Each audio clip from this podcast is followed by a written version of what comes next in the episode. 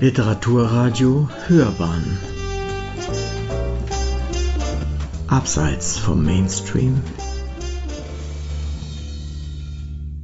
Ja, ja, wir haben uns gedacht gehabt, nachdem wir in Corona-Zeiten, also wir trauen uns zumindest nicht groß raus. Das höchste der Gefühle wird sein, dass wir ein Familiengrab im Badischen besuchen werden in diesem Sommer, weil wir uns tatsächlich nicht sehr viel mehr trauen, weil wir sehr zurückhaltend sind und weil wir das große Privileg haben und uns da wirklich ja dafür auch sehr dankbar sind, dass wir eine Terrasse haben, wo wir uns raussetzen können und wir haben Gott sei Dank nicht das, das Gefühl des Eingesperrtseins. Auf der anderen Seite in der Zeit des Lockdowns waren wir dann wirklich äh, ganz brav und haben das Haus gar nicht verlassen und da ist es uns dann, uns ist nicht die Decke auf den Kopf gefallen, aber wir waren nahe dran und ich habe dann gemerkt, wie wir den ersten Ausflug wieder gemacht haben, wie gut das dann tut, allein aus der Stadt rauszukommen und die Weite der Landschaft zu sehen und zu sehen, das ist für mich immer ganz wichtig. Es gibt die Berge noch, die sind nicht abhanden gekommen. und insofern haben wir uns gedacht, ja, also dem Ludwig II. ist es ja letztlich ganz, ganz ähnlich gegangen. Der ist aus anderen Gründen nicht wirklich rausgekommen. Der hatte auch noch das Problem, dass er ganz ungern in der Stadt war. Und äh, er ist aber gereist in seinen äh, Träumen, in seinen Fantasien, in seinen Vorstellungen. Und ich bin erst ganz spät auf einen Punkt gekommen, auf eine Art des virtuellen Reisens, von der ich lange nichts wusste. Ich habe irgendwann einmal gelesen in einem Buch, das über den äh, Politiker quasi Ludwig II. erschienen ist, dass er nachdem 1870, 71 dann schon ziemlich klar war, dass die Möglichkeiten eines Königs von Bayern nochmal eingeschränkter sind, als es eh schon bei einer konstitutionellen Monarchie ist, dass er da so entrüstet war letztlich und dass er so ja niedergeschlagen war und so depressiv war, dass er sich überlegt hat, Bayern zu verlassen. Also nicht nur in die Berge zu fahren, nach Paris zu fahren, sich eine Wohnung in Paris zu kaufen, nach New York zu fahren, keine Ahnung, was man heute macht, oder wie der Christian Ude sich ein Haus zu kaufen, auf wo hat es? Ähm, Italien, in der Toskana auf jeden Fall. Nein, nein, nein, nein. auf einer griechischen Insel. Ah, oh, auf einer griechischen Insel. Ah. Griechenland, ist es Mykonos oder sowas. Also äh, ich krieg's gar nicht mehr hin. Aber wo ich mir auch gedacht habe, also aber der kehrt ja immer wieder zurück. Nein, Ludwig II. hat wirklich vorgehabt, nie wieder zurückzukehren. Und als ich das zum ersten Mal gelesen habe, habe ich das eigentlich gar nicht fassen können. Und ich war dann öfters im Geheimen Hausarchiv und habe dann da auch mit dem dortigen Leiter gesprochen, mit dem Herrn Immler, hat er gesagt, doch, doch, also die Unterlagen, die haben wir da. Die hat außer dem Christoph Botzenhardt, der über den Ludwig als Politiker geschrieben hat und wo ich diese Stelle auch entdeckt hatte, hat dann noch kaum jemand drüber gearbeitet, aber Sie können einen Antrag stellen, wenn dem stattgegeben wird, kann ich Ihnen die entsprechenden Akten vorlegen. Und das hat er dann tatsächlich gemacht und ich war ziemlich verblüfft. Ich bin davon ausgegangen, naja, das ist halt so ein Stoß mit Unterlagen. Es kam, also überspitzt gesagt, ein ganzer Wagen voller Akten, wo ich mir gedacht habe, Gottes Willen, das kriege ich ja gar nicht gebacken. Aber ich habe einen Teil davon ausgewertet und äh, ich habe verschiedene Dinge dort gelesen, wo ich mir gedacht habe, das ist ja eigentlich völlig unglaublich. Das ist ja doch toll, wenn ich das publizieren kann, dann sollte ich das auch tun. Und wir haben also eine Passage in unserem Buch drin über diese über diesen virtuellen Eskapismus, würde ich jetzt mal sagen, weil es war ja kein tatsächlicher. Er ist, wie wir wissen, hier geblieben. Er hat Bayern nicht verkauft, er hat es nicht eingetauscht. Er ist äh, König von Bayern geblieben bis zum bitteren Ende. Aber es wirft halt doch über diese Akten einen sehr, oder diese Akten geben einen sehr, sehr kuriosen Einblick in einen Traum, von dem ich den Eindruck habe, oder anders gesagt, von dem ich mir nicht ganz sicher bin, hat er wirklich geglaubt, dass der sich erfüllen lässt? Oder ist er da einfach diesen Fantasien so nachgehangen und war er da so wie heute ein, ein äh, Geographic, äh, äh, wie heißt's? National Danke, Geographic. jetzt hätte ich es nicht sagen können, National Geographic oder Geo. War der da so ein Leser, der im Grunde genommen solche Berichte einfach gerne lesen wollte, um sich dann vor Augen zu führen oder sich vorzustellen? dass er dann in diesen Ländern tatsächlich lebt. Also ich weiß es nicht, was ihn da tatsächlich geritten hat. Tatsache ist, das waren Berichte, die er gelesen hat, im Grunde genommen wie Reiseberichte. Und was auch bekannt ist, er hatte eine sehr gut wohlsortierte Bibliothek, mit ganz unterschiedlichen Genres und Reiseberichte haben da drin eine große Rolle gespielt. Und äh, was mich dann auch verblüfft hat, weil ich mir gedacht habe, naja, also der wird gerne nach Frankreich gefahren sein. Vielleicht hat er sich dann auch besonders viele Reiseberichte über Frankreich kommen lassen oder hat er sich solche gekauft. Ähm, nein, das sind auch Reiseberichte über Indien drinnen.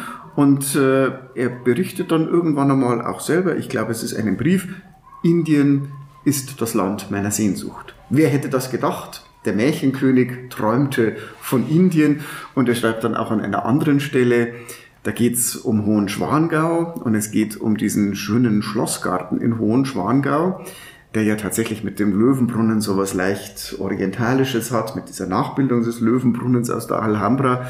Und ich hatte da, ja, also wenn man da hinkommt und dann das Land dazu sieht, das ist ja für mich erstmal ein merkwürdiger Gegensatz Satz gewesen. Und der Ludwig schreibt, nein, nein, also Onkel Waldemar, das ist ein Onkel mütterlicherseits gewesen, der war schon in Indien und der sagt in Hohenschwangau, das schaut ja genauso aus wie in Indien. Also, also liegt ja auch auf der Hand für uns alle. Also ich fand das sehr, sehr kurios. Also er hat wirklich von der Welt geträumt und da haben wir eine kleine Passage ausgesucht, die dieses äh, Thema aufgreift. Und es geht also um ja die Monate eigentlich jetzt schon nach dem Deutsch-Französischen Krieg und der Deutsch-Französische Krieg 1870, 71 hat ja letztlich damit geendet, geendet dass ähm, ja, Deutschland dann plötzlich einen Kaiser hatte und dass Ludwig II. als der Fürst des größten Landes nach Preußen, dem Preußenkönig quasi die ja, Regierung als Kaiser angetragen hat ein, ein Akt des Pragmatismus. Ludwig II. hat es sicher nicht freiwillig gemacht und er hat furchtbar darunter gelitten, weil natürlich auch klar war, dass mit dem Akt der Reichsgründung Souveränitätsrechte verloren gehen würden. Er hat ziemlich gekämpft und er hat es hingekriegt, dass Bayern so viele Souveränitätsrechte behalten konnte wie kein anderes Land im, äh, im, im, im Deutschen Reich ab 1871. Aber für ihn muss das eine große Demütigung gewesen sein. Und er hat es gemacht einfach aus pragmatischen Gründen. Letztlich haben die Preußen gedroht, also wenn du da nicht mitmachst, dann schicken wir dir die Truppen, unsere Truppen auf den Hals. Und die bayerische Armee war so wie schon in die ganzen Jahrhunderte zuvor so schlecht ausgerüstet, dass die genau wussten, also auf sowas kann man sich überhaupt nicht einlassen, das wäre unser völliger Untergang. Also er hat einen Schritt getan, den er von sich aus nie hätte tun wollen, einen Schritt, ich glaube, ich weiß nicht, ob er es bereut hat. Ich glaube, er hat einfach eingesehen, er hatte keine Chance. Aber letztlich ist da sein Anteil an der Reichsgründung kein freiwilliger gewesen. Und äh, da setzt unser Bericht an. Die Politik, also jetzt nach dieser Reichsgründung und die Politik als ein König, der nochmal etwas eingeschränkter ist, die Politik wurde ihm jetzt endgültig ein furchtbarer Beruf. Die Amtsgeschäfte bezeichnete er immer häufiger als Staatsfadäsen. Das sind Albernheiten. Am meisten aber störte ihn, dass er als bayerischer König nicht mehr sein eigener Herr war, sondern quasi Wilhelm I., seinem preußischen Onkel, unterstand. Ich sage nichts von dem unseligen Kaisertum, das allen richtig denkenden deutschen Fürsten ein Gräuel sein muss und das leider nicht fernzuhalten war. Fort, fort von diesen unseligen politischen und moralischen Foltern. Dieses Fort meinte Ludwig II. vermutlich sogar wörtlich. So schreibt Gottfried von Böhm, Gottfried von Böhm ist ein Zeitgenosse von Ludwig II. gewesen, der war der gleiche Jahrgang 1845 und der Gottfried von Böhm hat Ludwig II. persönlich kennengelernt. Der Gottfried von Böhm war, man würde heute sagen, ein Regierungsbeamter von Ludwig II. Der war im, äh, im Ministerium ähm, ja, des königlichen Hauses und des Äußeren, also der hatte einen Einblick in die Regierungstätigkeit Ludwigs II., der ist ihm gelegentlich mal begegnet und der Gottfried von Böhm hat insofern auch eine kuriose Rolle dann noch gespielt. Wir kennen alle diese Separatvorstellungen, die sich der Ludwig II. aufführen hat lassen, im Cuvier-Theater oder im Nationaltheater. Und der Gottfried von Böhm, der galt als ja auch ein ja, Feld-, Wald- und Wiesenschriftsteller. Und äh, der Ludwig II. hat öfters mal, wenn er auf irgendeinen Text gestoßen ist, gefragt, gibt's denn das als Oper, als Theaterstück in irgendeiner Form, als Bühnenwerk? Und dann wurde ihm so und so oft gesagt, nein, aber ich will das haben. Und dann hätte auch der Herr Gottfried von Böhm mal irgendeines dieser Stücke oder einen dieser Texte zu einem Stück machen soll, sollen. Das ist aus irgendeinem Grund nicht so weit gekommen, aber er war also tatsächlich sehr nah am König dran und von daher habe ich den Eindruck, er hat dann der Gottfried von Böhm die erste ja, Biografie geschrieben über Ludwig II., die man wahrscheinlich wissenschaftlich nennen kann. Und der Gottfried von Böhm hatte dann auch noch einen besonderen Vorteil. Später noch ist er letztlich das geworden, was wir heute als Chef des Geheimen Hausarchivs bezeichnen würden. Also er hat auch über die Akten Einblick in das Treiben des Königs dann später äh, gewonnen. Und dieser Gottfried von Böhm schreibt, Hofsekretär Düfflib erzählte mir oft, dass die Ereignisse der Jahre 1870-71 und die dadurch herbeigeführte Beeinträchtigung der bayerischen Selbstständigkeit dem König alle Lust zur Regierung geraubt hätten und dass er lange mit dem Gedanken umgegangen sei, abzudanken und auszuwandern. Ludwig II. hoffte für eine eventuelle Abdankung, und zwar zugunsten Preußens oder des Reiches, eine Summe von etwa 30 Millionen Gulden, das sind so rund 500 Millionen Euro, zu erzielen und gedachte, mit diesem Betrage seiner Leidenschaft für Bauten frönen zu können. Dem König war zuerst das märchenhafte Land Indien vorgeschwebt. Tatsächlich empfing Ludwig II. bereits im Oktober 1871 den weltläufigen Rechtshistoriker Franz von Löher. Der damalige Direktor des Bayerischen Allgemeinen Reichsarchivs, seit 1855 auch Professor für Länder- und Völkerkunde, erhielt laut Gottfried von Böhm den Auftrag, ferne Landschaften von stiller, erhabener Schönheit zu bezeichnen, wo der König sich ein Schloss bauen und kürzere oder längere Zeit wohnen könne. 1873 bereiste Löhr zu diesem Zweck die Kanarischen und die griechischen Inseln, 1875 Zypern und Kreta. Also tolle Dienstreisen, würde man sagen. Auch betreffs der Krim musste er Erkundigungen einziehen. Das schreibt der Christoph Botzenhardt, den ich vorhin schon genannt habe, der ist derzeit, wenn ich richtig informiert bin, dritter Bürgermeister in Bad Tölz, ähm, aber eigentlich ein promovierter Historiker. Und der hat eben 2004 in seinem Buch oder in seiner Dissertation über Ludwig II. und seine Politik als einer der ersten darauf hingewiesen, dass Ludwig für sein Zukunftsreich sogar eine Verfassung hat ausarbeiten lassen. Und da habe ich aber dann mit dem Gerhard Immler geredet, mit dem Direktor des Geheimen Hausarchivs. Und der hat gemeint, naja, also dieser Verfassungsentwurf, der muss dann sicher doch eher als Kuriosum gelten, denn er listet vor allem wohl nach dem Vorbild Ludwigs des 14. und in französischer Sprache diverse Hofämter auf, regelt aber mitnichten das gesellschaftliche Miteinander, wie man es von einer Verfassung erwarten würde.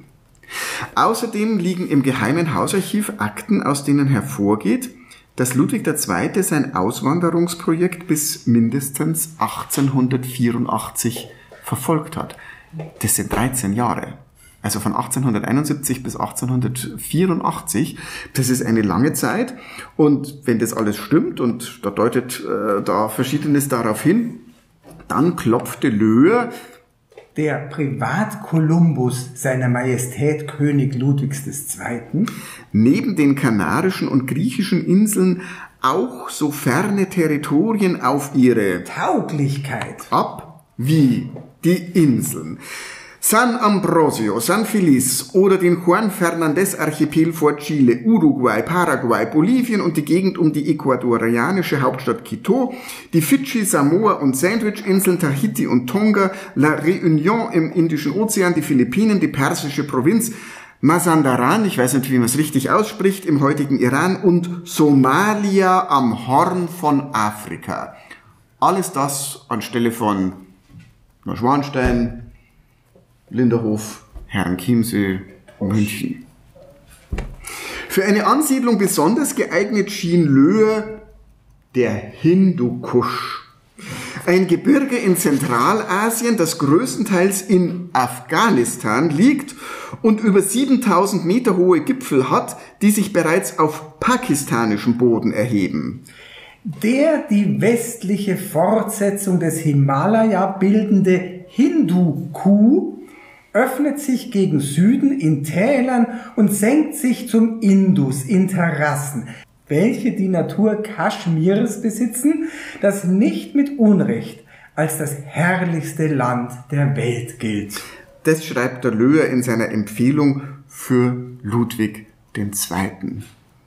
Die Vorberge des Hindukuh haben Ähnlichkeit mit den lieblichsten Alpengeländen. Das schaut im Grunde genommen dort so aus wie in Oberbayern. Also von daher will er ihm eigentlich das schmackhaft machen und sagen, also da kannst auch hinfahren, das schaut aus wie bei uns. Trefflicher, weltberühmter Wein gedeiht dort. Aprikosen, Äpfel, Mandeln und zahlreiche andere Früchte wachsen wild.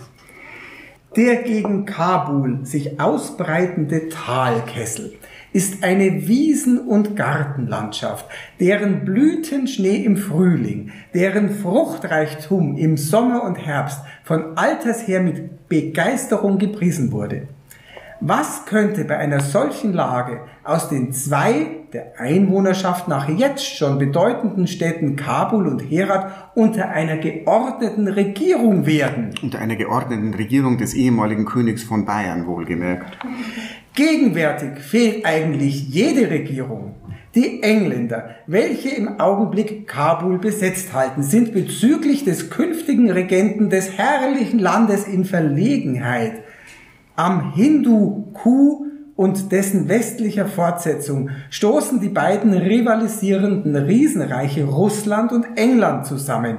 Es liegt daher im Interesse des Weltfriedens, dass der beide Kolosse trennende Wall, das Hindu-Kuhgebirge, im neutralen Händen sich befinde, dass dort im Herzen Asiens eine nach beiden Seiten unabhängige Regierung etabliert werde unter einer solchen Regierung müssten jene von der Natur so gesegneten Lande einer glänzenden Zukunft entgegensehen. England, das gegenwärtig die faktische Herrschaft über das Land hat, würde zur Errichtung eines seinen Interessen nicht feindlichen Thrones bereitwillig die Hand bieten, da es nicht Eroberung, sondern nur die Sicherung Indiens anstrebt. Also eine ganz merkwürdige Welt und der Herr Löhe hat wohl offenbar wirklich sondiert, wie die politische Situation so ist und er hat rausgekriegt, also ich übersetze das jetzt mal, ein bayerischer König wäre sowas von unbekannt und sowas von ungefährlich, dass man den da wunderbar hineinsetzen könnte. Bayern würde da nie irgendwelche ja, Versuche machen, als bei den Weltmächten mitspielen zu wollen oder irgendwie dazwischen funken zu wollen. Aber der könnte das vielleicht befrieden und dann wären alle damit glücklich. Also so ähnlich wie in Griechenland, wo das ja auch schon mal war, dass ein bayerischer Prinz König geworden ist, weil man sich am ehesten auf ihn einigen konnte, wenn man den Eindruck hat, ja, die Wittelsbacher, die tun uns alle nichts und die werden letztlich natürlich auch nach unserer Pfeife tanzen. Das hat sich ja auch beim Otto damals eine Rolle gespielt. Ja, also insofern eine sehr kuriose Sache und der Herr Löhr hat nicht nur über Afghanistan als ein mögliches Ziel von Ludwigs Auswanderungsplänen nachgedacht, sondern auch über Ägypten. Also, falls der König mit Afghanistan jetzt keinen nicht warm wird, vielleicht probieren wir es mal in Ägypten. Und der Löhr schreibt an den Ludwig, es dürfte kein Land der Erde geben, das interessanter wäre und zugleich für eventuelle Erwerbung der Herrschaft günstigere Chancen böte. Ägypten, welches die Alten schon Wunderland nannten, ist durch seine Geschichte, die erhaltenen unvergleichlichen Denkmäler und seine Naturbeschaffenheit gleich bedeutungsvoll. Die 67-jährige Regierung Ramses II. des Großen mit ihren gewaltigen monumentalen Schöpfungen könnte mit der Regierungszeit Ludwigs XIV. verglichen werden. Die Werke der altägyptischen Kunst zeichnen sich durch titanische Großartigkeit aus.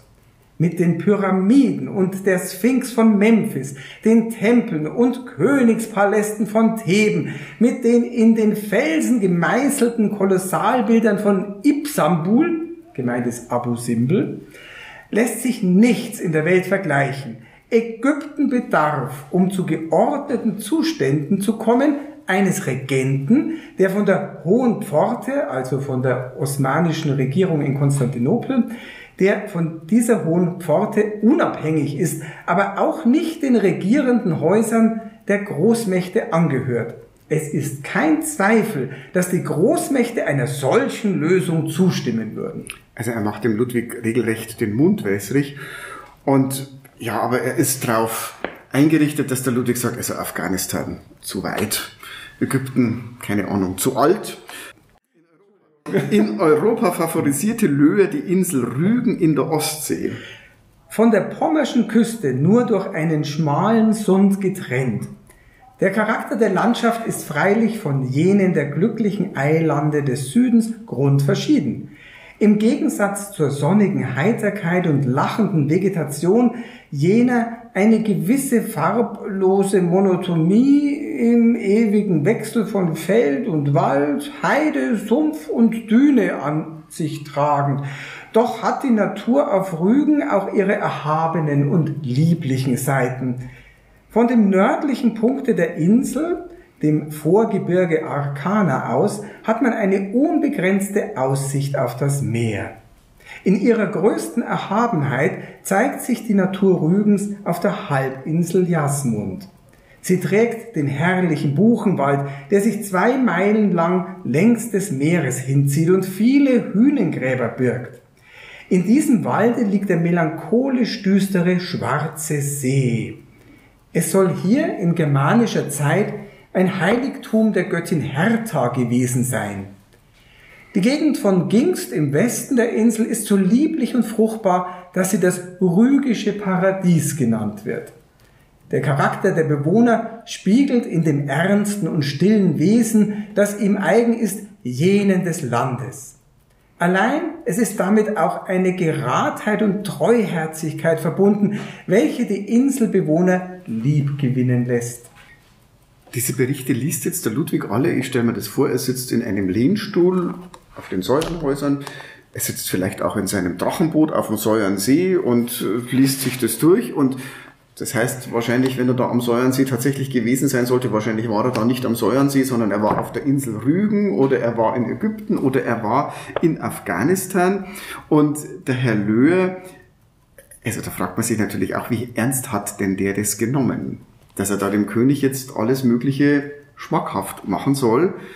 Der hat aber zumindest insofern das Ganze ernst genommen, weil er dann auch so Ratschläge gibt, was denn der König alles bedenken sollte, falls er tatsächlich bei der Überlegung bleiben sollte, wenn er tatsächlich die Pläne weiterspinnen sollte, ähm, was er da macht. Also Löhr riet dem König, sich die Sache gut zu überlegen. Übersiedelung in ein fremdes Land, in ungewohntes Klima, unter neue Menschen und Verhältnisse ist ein höchst gewagtes Unternehmen. Sehr häufig verbindet sich damit unsägliches Elend. Bevor Ludwig II. eine längere Schiffsreise antrete, sei beispielsweise zu überprüfen, ob Neigung für Seekrankheit besteht oder nicht.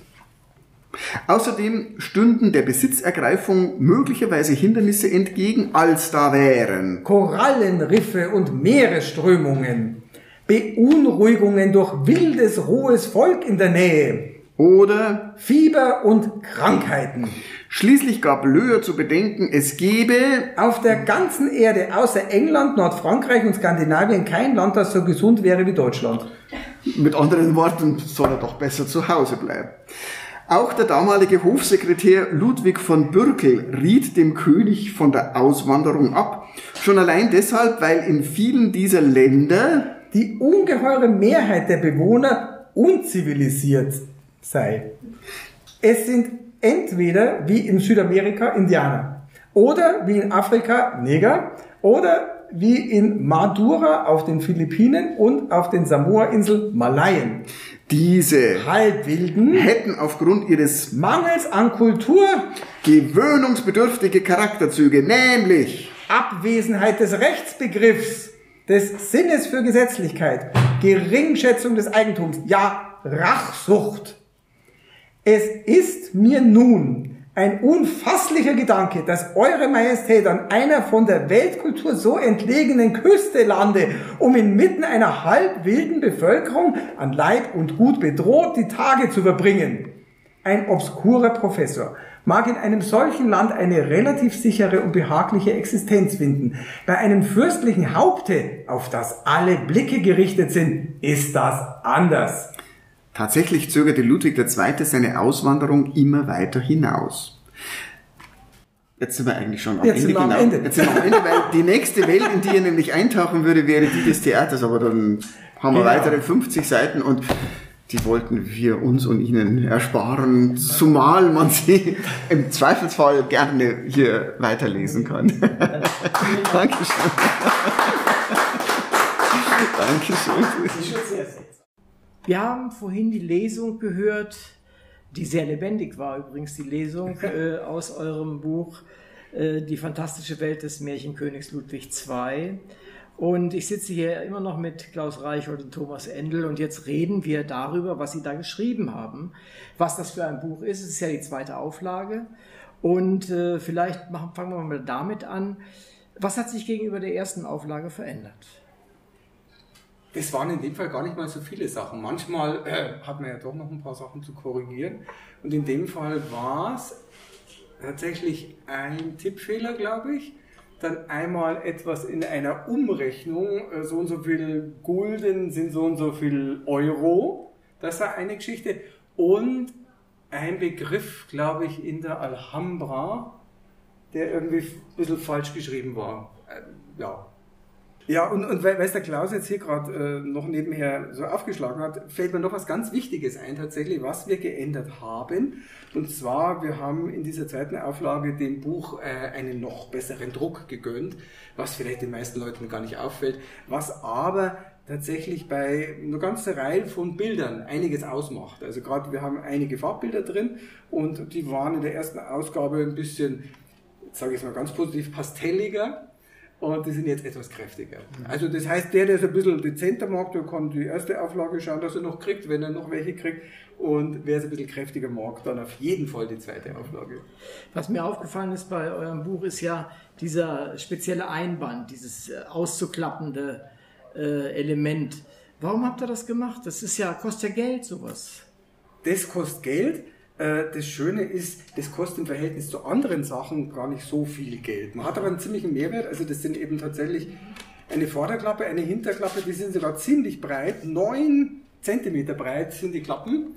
Äh, Und das heißt, man kriegt da unglaublich viel unter. Also das heißt, ich habe äh, zum einen nicht nur wie, wie sonst halt ein Cover und eine Rückseite, sondern ich kann dann aufklappen, dann habe ich noch eine Innenklappe, die Klappe und der Klappentext tatsächlich, was man sonst immer sagt, die Rückseite ist der Klappentext, stimmt eigentlich gar nicht. Der Klappentext ist das, was auf dieser Klappe noch Platz hat.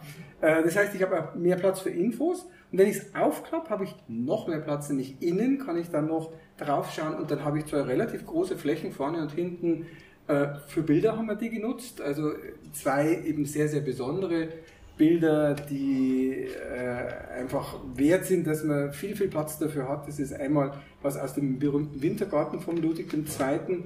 und einmal noch was äh, Irrsinnigeres, was damals, wie wir das Buch da in der ersten Auflage gemacht haben, relativ neu war, eine Prunkbarke von Ludwig II. wahrscheinlich für den Chiemsee gedacht. Also das Die ist nie realisiert worden und das ist im Genau. Grunde genommen ein, ein Realisierungsversuch, Genau. wie es ausgesehen haben könnte. Verstehe. Also ich finde ja, das ist recht geschickt, auch aus Marketing-Gesichtspunkten. Äh, Wenn, wie funktioniert das denn? Die Bücher liegen meinetwegen am Büchertisch oder im Regal oder wo auch immer. Dann geht man hin und guckt sich das an. Äh, Ich als Wissenschaftler gucke immer erst nach hinten, wer das geschrieben. Äh, Und das ist also so eine, Angewohnheit und dann gucke ich erst, was drin steht. Äh, und, äh, aber dann bin ich äh, schon am Ende bei normalen Büchern, weil viel mehr steht ja da auch nicht. Und ihr habt ja viel mehr Möglichkeiten eröffnet für den Kunden, der mal eben in so ein Buch reingucken will. Ja klar, also für, für dich jetzt speziell ist die hintere äh, Klappe, dann äh, die hintere Außenklappe, wenn man das ganz genau sagen will, äh, äh, eigentlich ziemlich gut, weil da steht ziemlich viel über den Klaus Reichhold und über mich drin, was man sonst eigentlich auf so einer äh, Rückseite gar nicht unterbringt. Manche Bücher haben es ja dann quasi auf den ersten Seiten vorne und so weiter, da muss man dann so reinblättern, aber es ist vielleicht ein bisschen, bisschen besser wenn man das gleich beim ersten in die Hand nehmen, äh, dann vor sich hat. Also klar, die Möglichkeiten Genau, werden die, größer. die Verweildauer an einem solchen Buch, dass man in die Absolut. Hand nimmt, steigt. Und das finde ich eigentlich ganz clever. Äh, Ich habe dann gelesen, äh, weil ich auch selber Bücher manchmal verlege, in welcher Schrift das gemacht ist. Und das steht bei euch in Europa. Äh, Es ist wahrscheinlich schon eine Weile her, ihr habt es nicht mehr so in Erinnerung. Das ist mir noch nicht bekannt. Nein, ah, nein, nein, nein, nein. ist das ein Missverständnis? Das ist ein Missverständnis, Ah, okay. äh, ist aber ein interessantes Missverständnis. Äh, gedruckt in Europa. Völlig richtig. Ja, das habe ich Nämlich in. Polen. Okay. Es wurde in Polen Okay. gedruckt. Ah, genau. tatsächlich Europa. in Europa. groß geschrieben Das, das habe ich abgeschaut. Das habe ich abgeschaut vom, vom Martin Arz vom Hirschkäfer Verlag. Der hat irgendwann nicht mehr hingeschrieben, wo das gedruckt ist, weil dann steht dann meistens Litauen oder irgendwas. Im Moment ist wirklich Ungarn, Litauen, Polen, was weiß ich. Die überschwemmen uns alle Ungarn. Und dann schaut es natürlich schon schöner aus, wenn da steht gedruckt in Europa. Aber wenn dich die Schrift interessiert, das müsste sein die Adobe Garamond Ah, Pro. Aber eine sehr schöne, vor, ja. eine sehr schöne klassische äh, Schrift, die gut lesbar Ja. ist und auch ganz hübsche, manche Buchstaben Mhm. besonders hübsch hat. Ja, finde ich auch. Vielleicht ein letztes zum technischen äh, Bereich. Ich habe schon mal mit dir darüber gesprochen, über das Papier, äh, das ihr verwendet. Ich meine, es ist klar, dass es kein äh, ganz weißes Papier ist, das macht man ganz selten. Aber ich fand es haptisch sehr schön. Es ist rauer als normal. Ist das ein spezielles Papier? Das ist ein, ein Papier, was relativ leicht ist. Das ist ein 70 Gramm Papier. Ganz oft hat man 90 Gramm Papier. Bei diesen weißen, die dann oft auch eben Farbdruck haben und, und ganz tollen farbigen Bilderdruck haben, ist es noch schwerer. Also das heißt, es ist ein ganz leichtes Papier, was es eigentlich angenehm macht. Und was ich schön finde, ich habe das im Grunde bei, bei allen unseren Büchern, bei fast allen, weil auch das Buch dann einem relativ leicht in der Hand liegt und selbst wenn es dicker wird. Also ich hatte mal von einer äh, Kollegin, die auch einen kleinen Verlag hat, ein Buch in der Hand, das war jetzt auch nicht sehr viel dicker als, als dieses hier. Mir ist fast der Arm abgefallen jeden Abend, wenn ich, wenn ich da im Bett lag und das gelesen habe und ich um Gottes Willen. Also das, das ist angenehm und in der Tat, das Papier ist auch ein bisschen rauer, aber das ist dann Geschmackssache. Also manche Leute mögen das, das glatte Ich fand's Papier schön, also viel, viel lieber, aber es ist Es passt zu einem historischen Stoff, fand ich. Also Ich glaube auch. So, jetzt verlassen wir mal das Buch Machen als solches vielleicht. Äh, es ist ja nicht einfach eine Biografie über Ludwig II. Es ist ja etwas anderes. Klaus, und da bist du ja eigentlich derjenige, der dafür verantwortlich ist. Es ist ja nicht eine Aufzählung von historischen Daten, sondern eher von historischen Kuriositäten. Von historischen? Kuriositäten, Von Kuriositäten. oder? Ja, ja, das, das, das war aber, wie soll ich sagen, das, das, das ist ein, ein Blick, den ich sehr schätze, weil ich mir auch denke, mei, es ist eine große Vielzahl von Büchern über den Ludwig II. geschrieben worden. Ich weiß nicht, wie viele, wie, wie viele Regalkilometer das inzwischen umfasst. Und äh, ich habe das letztlich auch von meiner journalistischen Vergangenheit sicher übernommen, dass äh, ich versuche, was zu finden oder dass ich mich besonders ansprechen lasse von Dingen, die mir jetzt selber noch nicht so bekannt sind.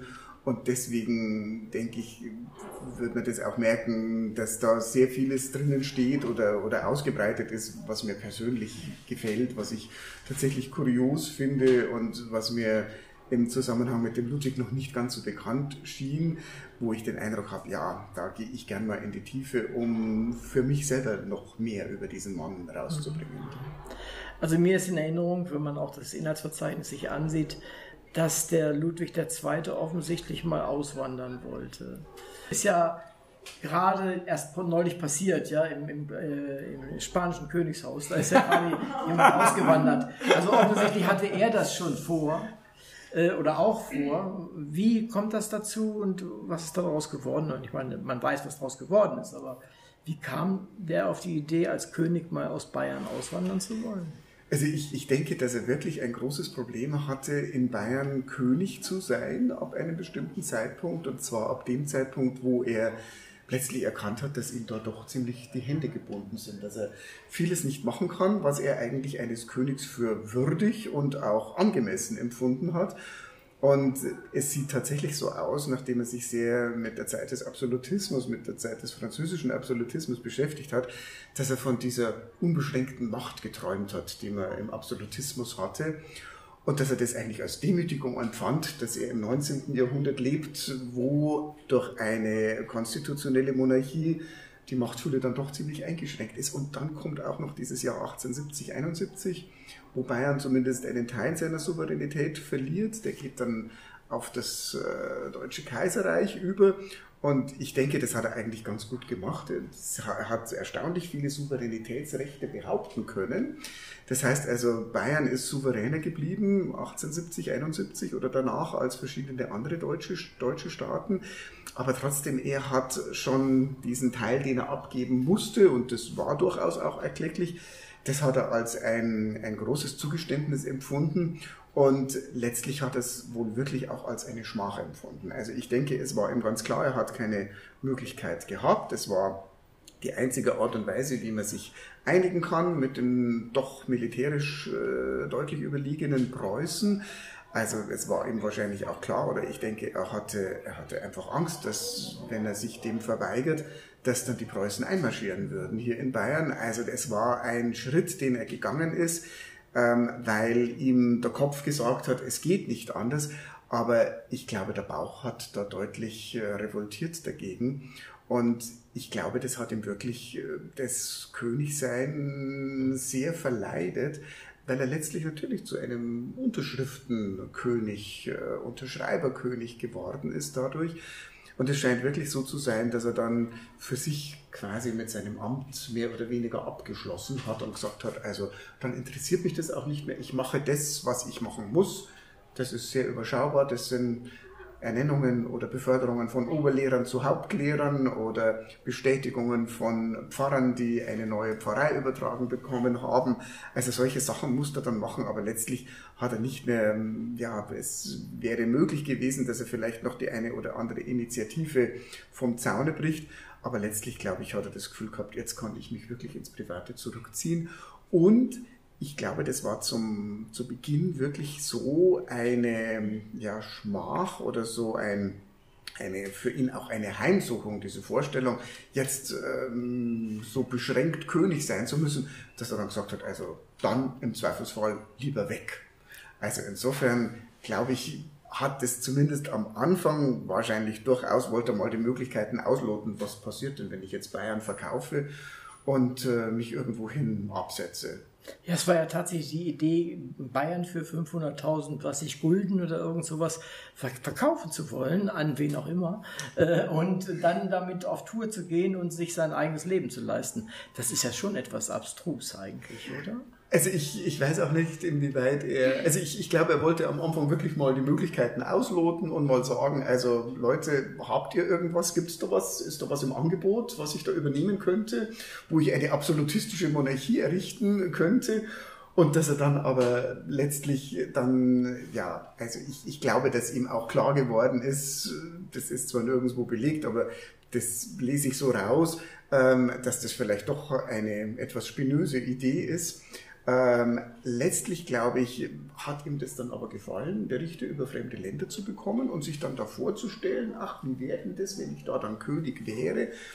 Und insofern, glaube ich, war das mehr so eine, ein ja, gedanklicher Eskap Eskapismus, der ich kann mir nicht vorstellen, dass er das wirklich ernsthaft mhm. verfolgt hat in den äh, späteren Jahren, aber es hat ihn über mehrere Jahre beschäftigt, also über zehn Jahre lang, hat er mm, zumindest Leuten den Auftrag gegeben, mal Ausschau zu halten nach Ländern, die vielleicht geeignet wären, dass er dort eine Herrschaft aufrichtet.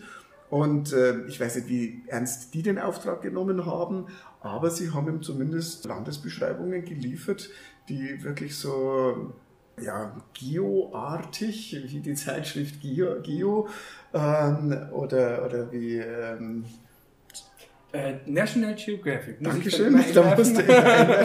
Oder National Geographic, die einfach Länder übers Lesen zugänglich machen und wo ich mir dann schon vorstellen kann, also traumbegabt war er ja offensichtlich, dass er sich dann vorstellt, ja, wie wäre denn das jetzt, wenn ich da dort wäre? Nein, und, und, und ich denke, wir haben es ja in der Leseprobe, haben wir ja dann eigentlich sehr schöne, das würde auch fast heute als ein Artikel, naja, durchgehen, Ja. vielleicht nicht ganz, aber, aber im Grunde, das sind ja schon so Beschreibungen, ne? Ich meine, die mögen einen dann schon anregen.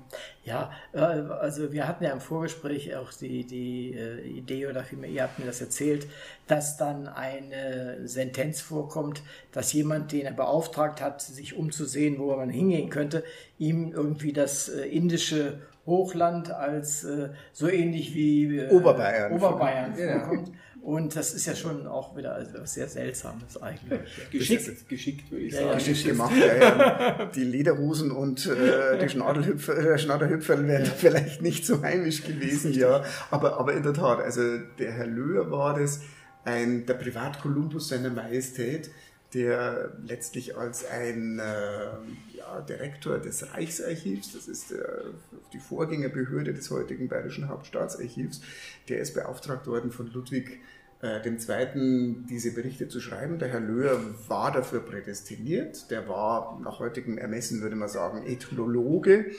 Also der war völkerkundlich, wie man das damals äh, genannt hat, interessiert und der hat wohl auch den Zugang zur Literatur gehabt. Der hat nachgeschaut, er hat gewusst, wo er nachschauen kann. Er hat auch wohl einiges von der Welt gesehen. Er ist auch zum Teil für den Ludwig tatsächlich unterwegs gewesen. Und insofern war das schon ein ganz guter Mann und es gab dann auch ähm, ein, einen Skandal, weil er einen Teil dieser Texte, dieser Beschreibungen, die er für Ludwig ähm, formuliert hat, dann an eine Zeitung verkauft hat und damit Geld verdient hat, was dann vermutlich auch nicht mehr im Sinne von Ludwig war. Also insofern, der hatte vermutlich wirklich eine literarische Ader, der Herr Löhr, und hat es da als eine schöne Gelegenheit äh, genutzt, über fremde Länder zu berichten und vor allem über fremde Länder zu recherchieren, denke ich. Ja, und das ist ja etwas, was ihr in eurem Buch äh, tut. Ihr sucht euch Dinge aus seinem Lebenslauf heraus, aus seinem Tun, die eben nicht alltäglich sind, äh, sondern die man nicht vermutet hat oder eben in der Form nicht verfolgt hat. Zum Beispiel kann ich mich erinnern, dass wir auch darüber sprachen, äh, dass er ein Technikförderer gewesen Ja. ist, in besonderer Weise. Also das, dieses Thema Technik, das haben wir nicht aufgedeckt, dass Ludwig II. sich da besonders dafür interessiert hat, sondern das ist das Verdienst von einem Herrn namens Jean-Louis Schlimm, der als äh, Archivar beim TÜV Süd ähm, Einblick auch in Originalunterlagen und in Akten äh, bekommen hat und der seinerseits dann in diese Richtung geforscht hat, aber das, äh, mit dem fühlen wir uns freundschaftlich verbunden, mit dem Jean-Louis Schlimm, der stellt uns auch immer wieder Rechercheergebnisse zur Verfügung und das wollten wir einfach auf diese Art und Weise dann auch einfließen lassen und auch nochmal dazu beitragen, dass diese Seite von Ludwig II bekannter wird. Was mich da sehr fasziniert hat, ist das, dass Ludwig II. sicher jetzt kein Technikfreak im eigentlichen Sinne war, dass er sich für die Technik an sich interessiert hat, aber es kommt dann doch raus, dass er die Technik genutzt hat und dass er einfach wissen wollte, wie er Technik einsetzen kann, um seine Illusionswelt noch zu vervollkommnen. Und das ist dann wirklich sehr faszinierend zu sehen, was er da alles ähm, äh, angeschoben hat. Also er hat dafür gesorgt, dass seine Grotte in Linderhof elektrisch beleuchtet war, für damalige Verhältnisse völlig unglaublich, dass da dann äh, Kohlebogenlampen der Firmen Siemens und äh, Schuckert ähm, eingebaut worden sind, dass es dort eines der ersten Kraftwerke gegeben hat, das in Bayern überhaupt seinen Betrieb aufgenommen hatte. Also das sind solche Sachen, die mich da sehr fasziniert haben und äh, die dafür sprechen natürlich, also er wollte die Technik wirklich zum Einsatz bringen, aber er hat dann wohl auch davon geträumt, dass er mit einem lenkbaren Luftschiff, das gab es damals noch nicht, nach Berlin fliegt. Also keine Ahnung, warum er ausgerechnet nach Berlin fliegen wollte oder eine Bombe auf diese Stadt werfen wollte zur oder so. Verwandtschaft, Zur Verwandtschaft, die er aber ja auch nicht wirklich Also geliebt bei hat. den normalen, dauernden Westwinden kommt man aus Bayern nämlich nicht nach Berlin. Das wäre absolut unmöglich. Eher nach Moskau. Ja, du, einmal, einmal, einmal rund um den Globus. So, so ähnlich war es in, in dem ersten Ludwig-Musical in Füssen. Da ist er auch im Grunde da über den ganzen Globus gereist. Jetzt hat er sich so vorgestellt. Ja, aber, aber das, also das fand ich auch sehr, sehr kurios. Also er träumte von der lenkbaren äh, Luftschifffahrt und er hat es offensichtlich die Forschung dazu unterstützt mit oder sehenswerten Geldbeträgen. Und da scheint es auch so gewesen zu sein. Er war befreundet mit einem Theatermaschinisten von der Münchner Oper, der dann auch hier weggegangen ist, aber immer noch in diesem Bereich Bühnentechnik blieb und mit dem hat er sich bis zum Schluss ausgetauscht. Und äh, da kommt auch raus, dass der Ludwig sich äh, seinerseits wirklich interessiert hat für Technik, dass er offenbar Aufsätze zu technischen Entwicklungen auf Französisch auch gelesen hat und äh, dass er ja aus, aus welchen Gründen eben auch immer von dieser lenkbaren Luftschifffahrt geträumt hat. Und insofern, also das, das ging dann doch in einigen Bereichen zumindest über das hinaus, wo ich jetzt einen Anhaltspunkt dafür sehe, dass er seine eigene Welt verändern wollte oder dass er die Illusion befördern wollte. Also offenbar hat es dann noch, ich weiß nicht, irgendein ein Gen gegeben bei ihm oder hat sein Herz auch für Verkehrstechnik geschlagen. Es schaut fast so aus. Es ist auch ein Brief aufgetaucht, wo er sich für das Velociped interessiert, ähm, dass er auch vor ein Exemplar offenbar nach Hohenschwanger oder nach Neuschwanstein äh, gerne geliefert hätte, weil das ja offenbar sehr praktisch zu sein scheint. Also das ist auch so eine sehr merkwürdige Vorstellung für mich, den Ludwig II. mir vorzustellen auf einem äh, Mountainbike. Ja, ich wollte, wollte gerade sagen, der, ist, der erste Mountainbiker. Ich meine, der war in vielen Dingen der Erste. Ja, ja. Vielleicht auch da. Wäre bestimmt ein schönes Bild gewesen mit seinem langen Mantel, dann ja, ah, voller ja, Karriere ja. durch den, weiß mit ich, so dem so Georgi, genau, mit dem Georgi-Ritter, mit dem, mit dem Mantel, den er da trägt. Ja, mit dem, genau. mit müssen dem wir nachstellen, müssen wir mal das Museum in Hohenschwangau belabern, ob wir diesen schönen Mantel so nicht bekommen. Und also Herrn Chiemsee geht das bestimmt, da bin ich sicher, bei den langen Seelen, die den dort haben. Vielleicht nochmal, bevor wir nur bei dir bleiben, Klaus, äh, vielleicht eine Frage an dich, Tom. Äh, ihr habt das Buch ja zusammengeschrieben, ihr steht auch beide auf dem Umschlag drauf. Wie habt ihr das gemacht? Wie, wie, wie ergänzt ihr euch? Wie differenziert ihr euch in den Inhalten? Genau, wir, das, das ist eine sehr schöne Frage, äh, weil man kann wirklich sagen, wir ergänzen uns, indem wir differenziert arbeiten. Also wir machen nicht beide das Gleiche. Gibt es ja auch manchmal. Ich habe einmal ein Buch äh, mit der Christine Spindler geschrieben, ein, ein Jugendbuch. Da habe wirklich ich ein Kapitel geschrieben, dann hat sie das nächste geschrieben, ich das übernächste, geht auch. Äh, war in dem Fall aber A, nicht sinnvoll äh, und B, wäre das auch gar nicht möglich gewesen, weil der wirkliche inhaltliche Fachmann einfach bei dem Thema ist der Klaus Reichhold. Außerdem würde ich ihm auch immer im Zweifel das Schreiben überlassen, wenn es nicht wirklich ausdrücklich meine Geschichte ist, die ich, die ich verfassen will. Das heißt also wirklich äh, die Recherche an sich, das Hintergrundwissen äh, und, und, und das Schreiben hat wirklich der Klaus gemacht, wobei ich dann so ein bisschen bei der inhaltlichen Recherche äh, in einer Rolle war, die vielleicht der Ludwig, der, der hat ja auch manchmal so Arbeit ausgelagert, der hat ja auch, weil er selber sehr, sehr viel gelesen hat und sehr viel wissen wollte über die Welt, hat er anderen Leuten in seinem Umfeld auch den Auftrag gegeben, lies mal das, lies mal das, fassen wir das zusammen.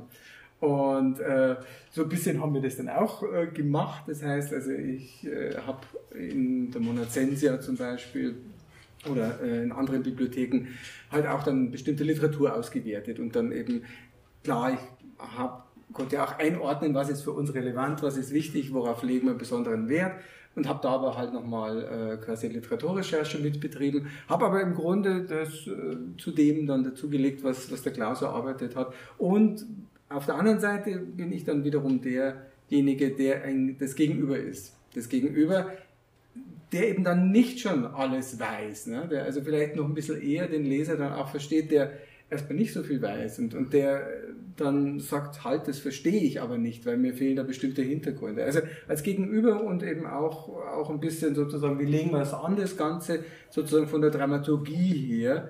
Wir haben ja früher Filme gemacht für das bayerische Fernsehen und da war es auch immer so, haben wir, haben wir auch aufgeteilt, Klaus war der Autor, das heißt, der hat die Inhalte erarbeitet, musste auch den Text schreiben am Schluss. Ich war heilfroh, weil ich gar nicht so gerne recherchiere und, äh, du warst der Regisseur? Ich war der Regisseur bei den Filmen eben, genau. Habe also gesagt, wie bauen wir das dramaturgisch auf? Und so in etwa war das. Und, und ich habe mich um die äh, Bildauswahl einfach auch noch hauptsächlich gekümmert.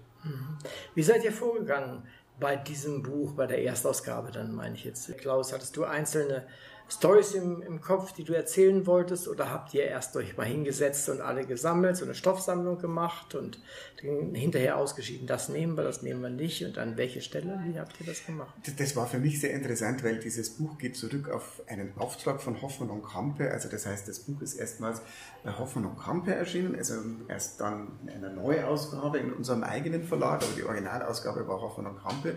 Und wir hatten ja, und das war ein Auftragswerk. Und ich kann mich noch erinnern, der, das war ein sehr netter Verleger, Günther Berg, der, glaube ich, mit einer Dame aus Altötting verheiratet ist. Also irgendwie hatte er einen Bayern-Bezug und hatte irgendwie hier oder das so.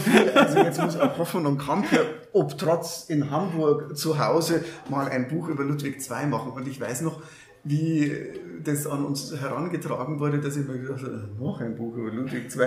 Also ich hatte eigentlich gar nicht wirklich Lust oder es war jetzt nicht der Auftrag, auf den ich gewartet hatte. Also ich stehe dem Ludwig insofern sehr nah, weil ich mich seit äh, ja, wahrscheinlich inzwischen über 40 Jahren mit ihm beschäftige. Auch meine Magisterarbeit ist über Ludwig II gegangen. Das heißt also, der begleitet mich sehr lange. Ich hatte aber zwischenzeitlich dann wirklich schon das Gefühl, ich bin des Märchenkönigs überdrüssig. Der Märchenkönig kann gehen. also, es, es, war wirklich so, dass ich mir dachte, ja, was soll man denn dann noch Neues äh, schreiben oder bringen oder was Überraschendes äh, kann man da noch bringen? Kann man da noch was Überraschendes bringen? Und das fand ich dann aber insofern sehr nett, weil wir sind dann nach Hamburg gefahren, haben mit dem Herrn Berg einen Nachmittag im Verlagshaus an der Alster verbracht und er hat gemeint, ja, also was ihn ja besonders interessieren würde, und das findet er in der Literatur über Ludwig, die er bisher gelesen hat, noch nicht, inwieweit war denn der Ludwig II. ein Kind seiner Zeit oder auch nicht? Und das fand ich eine sehr interessante Fragestellung, weil diese Frage hatte ich mir noch nie gestellt. Und ich habe mir dann gedacht, ja, das wäre eigentlich interessant, das, äh, dem auf den Grund zu gehen. Und es war dann tatsächlich so, dass ich eigentlich angeregt durch den Günter Berg dann erstmal gelesen habe, was war denn eigentlich in der Zeit Ludwigs alles äh, en vogue, was war da in Mode, wie hat man damals gelebt, wie hat man sich eingerichtet, ähm, welche Themen äh, haben da eine große Rolle gespielt und ich fand das dann äh, sehr verblüffend, ich hatte das schon mal gelesen, dass Ludwig II., immerhin der spätere König von Bayern, Schiffs Kapitän werden wollte. Und zwar offensichtlich von einem Ozeandampfer, wo ich mir damals auch gedacht habe, also das ist ja völliger Irrsinn, wie kommt denn der da drauf? Ich glaube, das ist durch die Recherche mir klar geworden. Ich glaube jetzt, dass ich weiß, woran es liegt. Denn in dem Jahr, in dem der Ludwig II. geboren worden ist, ist das erste Dampfschiff von Europa nach Amerika gefahren. Und das heißt, es war das Ende der Segelschifffahrt, wo man eigentlich nie so genau sagen konnte, wann man dort ankommt, je nachdem, ob man Flaute hat oder Wind. Und jetzt konnte man sagen, also es braucht ähm, so ungefähr eine Woche und dann ist man von Europa oder von Southampton in äh, New York. Und äh, das scheint ein großes Thema gewesen zu sein. Und ich denke, das hat man damals offenbar diskutiert und das hat wahrscheinlich dann auch dazu geführt, dass der Ludwig II., das passt auch zu diesen Fernreiseträumen, die er dann später hat, von diesen Auswanderungsträumen, wo er dann auf die Kanarischen Inseln oder vielleicht auch auf die Seychellen äh, geht oder das zumindest überlegt.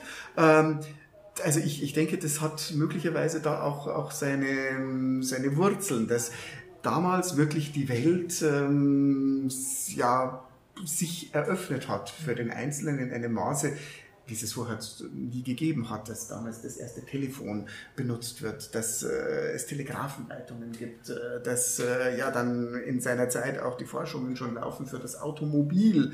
Und das scheint wirklich was gewesen zu sein, was ihn sehr, sehr stark geprägt hat. Und ich bin letztlich auch durch diese Anregung, mich mit dem Zeit oder mit der Zeit Ludwigs II. zu beschäftigen, bin ich dann auch darauf gestoßen, nochmal, ja klar, der war bei der Weltausstellung in Paris 1867 und das war mir eigentlich auch gar nicht so klar, was das heißt. Ich habe mir deswegen dann den Originalkatalog angeschaut von der Weltausstellung 1867, um zu sehen, was hat denn da der Ludwig erlebt, was, was, wem und, und welchen technischen Innovationen ist er dort begegnet.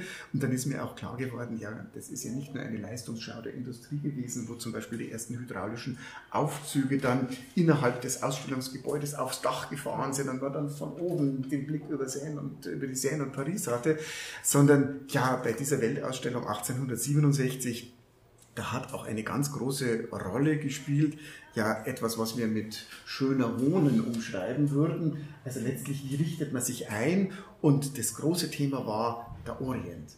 Die Leute haben sich orientalisch eingerichtet und das war eine Mode und das war in.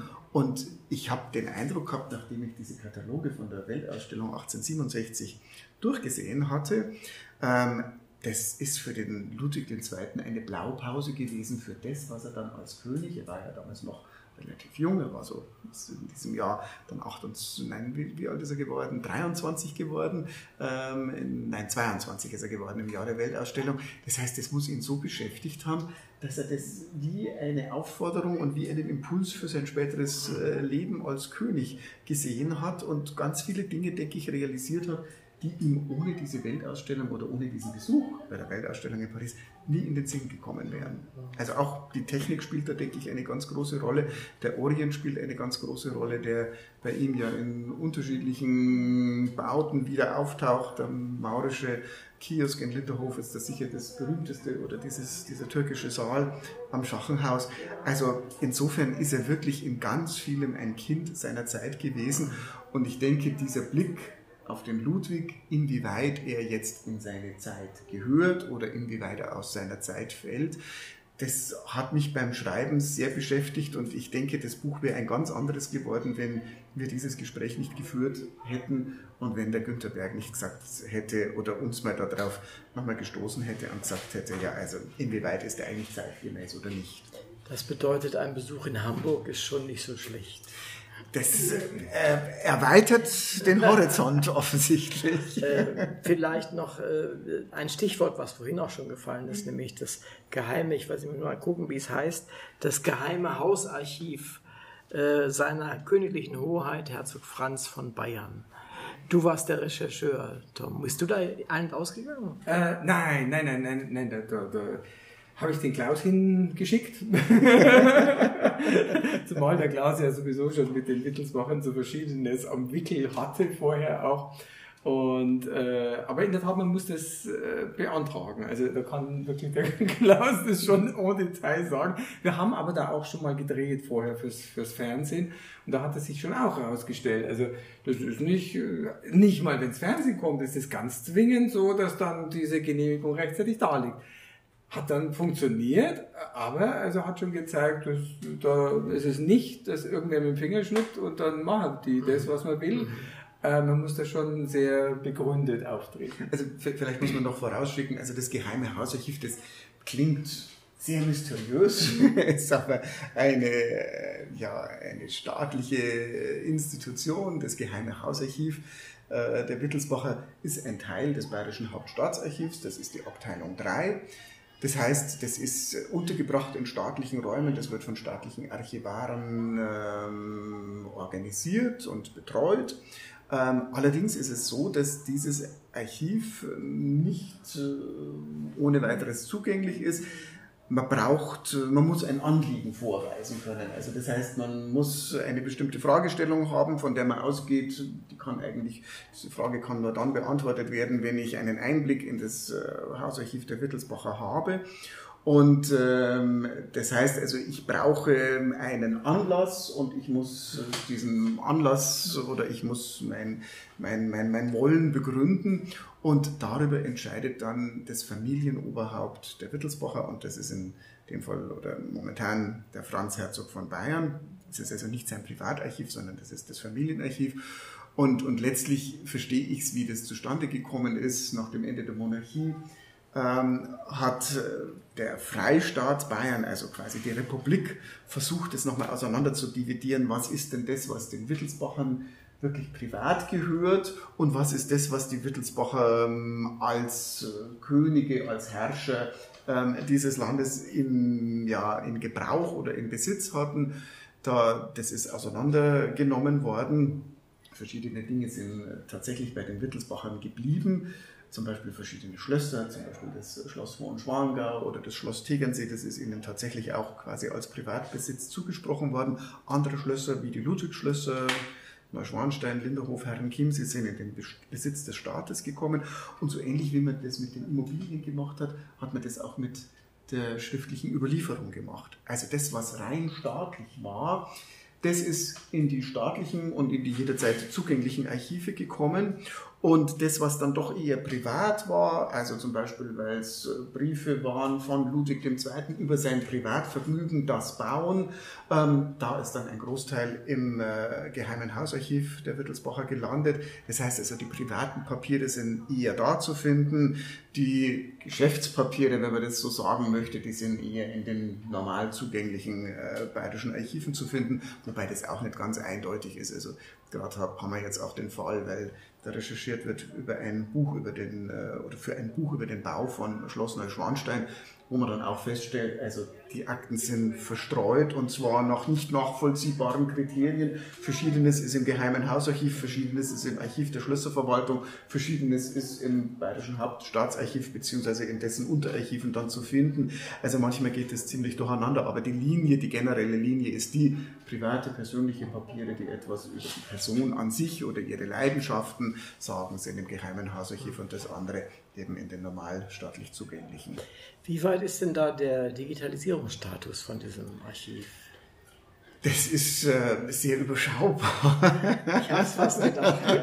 Ja. Besteht wahrscheinlich kein so großes Interesse, oder? Wie ist das? Also es ist, es ist tatsächlich so, wenn man im äh, Geheimen Hausarchiv recherchieren möchte, ähm, dann muss man hingehen, dann kriegt man auch erstes, als erstes Mal ein Findbuch vorgelegt. Das heißt also, da sind einfach die Aktenbestände verzeichnet, ähm, unter denen man vielleicht irgendwas finden kann. Äh, und das ist aber auch nicht so ganz eindeutig, weil ähm, da heißt es dann zum Beispiel, das ist äh, eine Korrespondenz zwischen Ludwig II. und äh, einem Stallmeister. Was da dann wirklich alles genau drin steht, das kriegt man eigentlich erst raus, wenn man dann diesen Akt äh, zugänglich gemacht kriegt.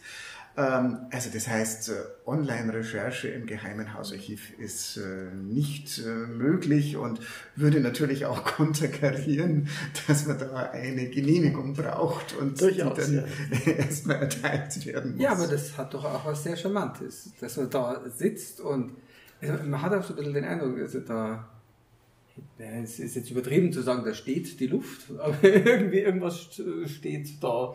Wenn also es vielleicht ist, die Zeit still. Vielleicht die Zeit ein bisschen still. Nein, es ist aber, ist aber, also wir haben ja immer wieder auch mit ihnen zu tun, mit den Herrschaften dort und also ich, ich finde es nett, insofern, also weil die sind dann auch da aufmerksam über den Tag hinaus, sage ich mal. Also die haben auch mal den Klaus extra ähm, zusammengebracht mit einer anderen sehr intensiven Nutzerin äh, des äh, Geheimen Hausarchivs, der Christiane Böhm, die, die da wirklich fast, möchte man sagen, schon zum Inventar gehört, äh, die auch jetzt extra vom Bayerischen Rundfunk gefragt wurde für eine Sendung über dieses ominöse Hausarchiv, so, so, so was, was äh, was es mit ihm auf sich hat.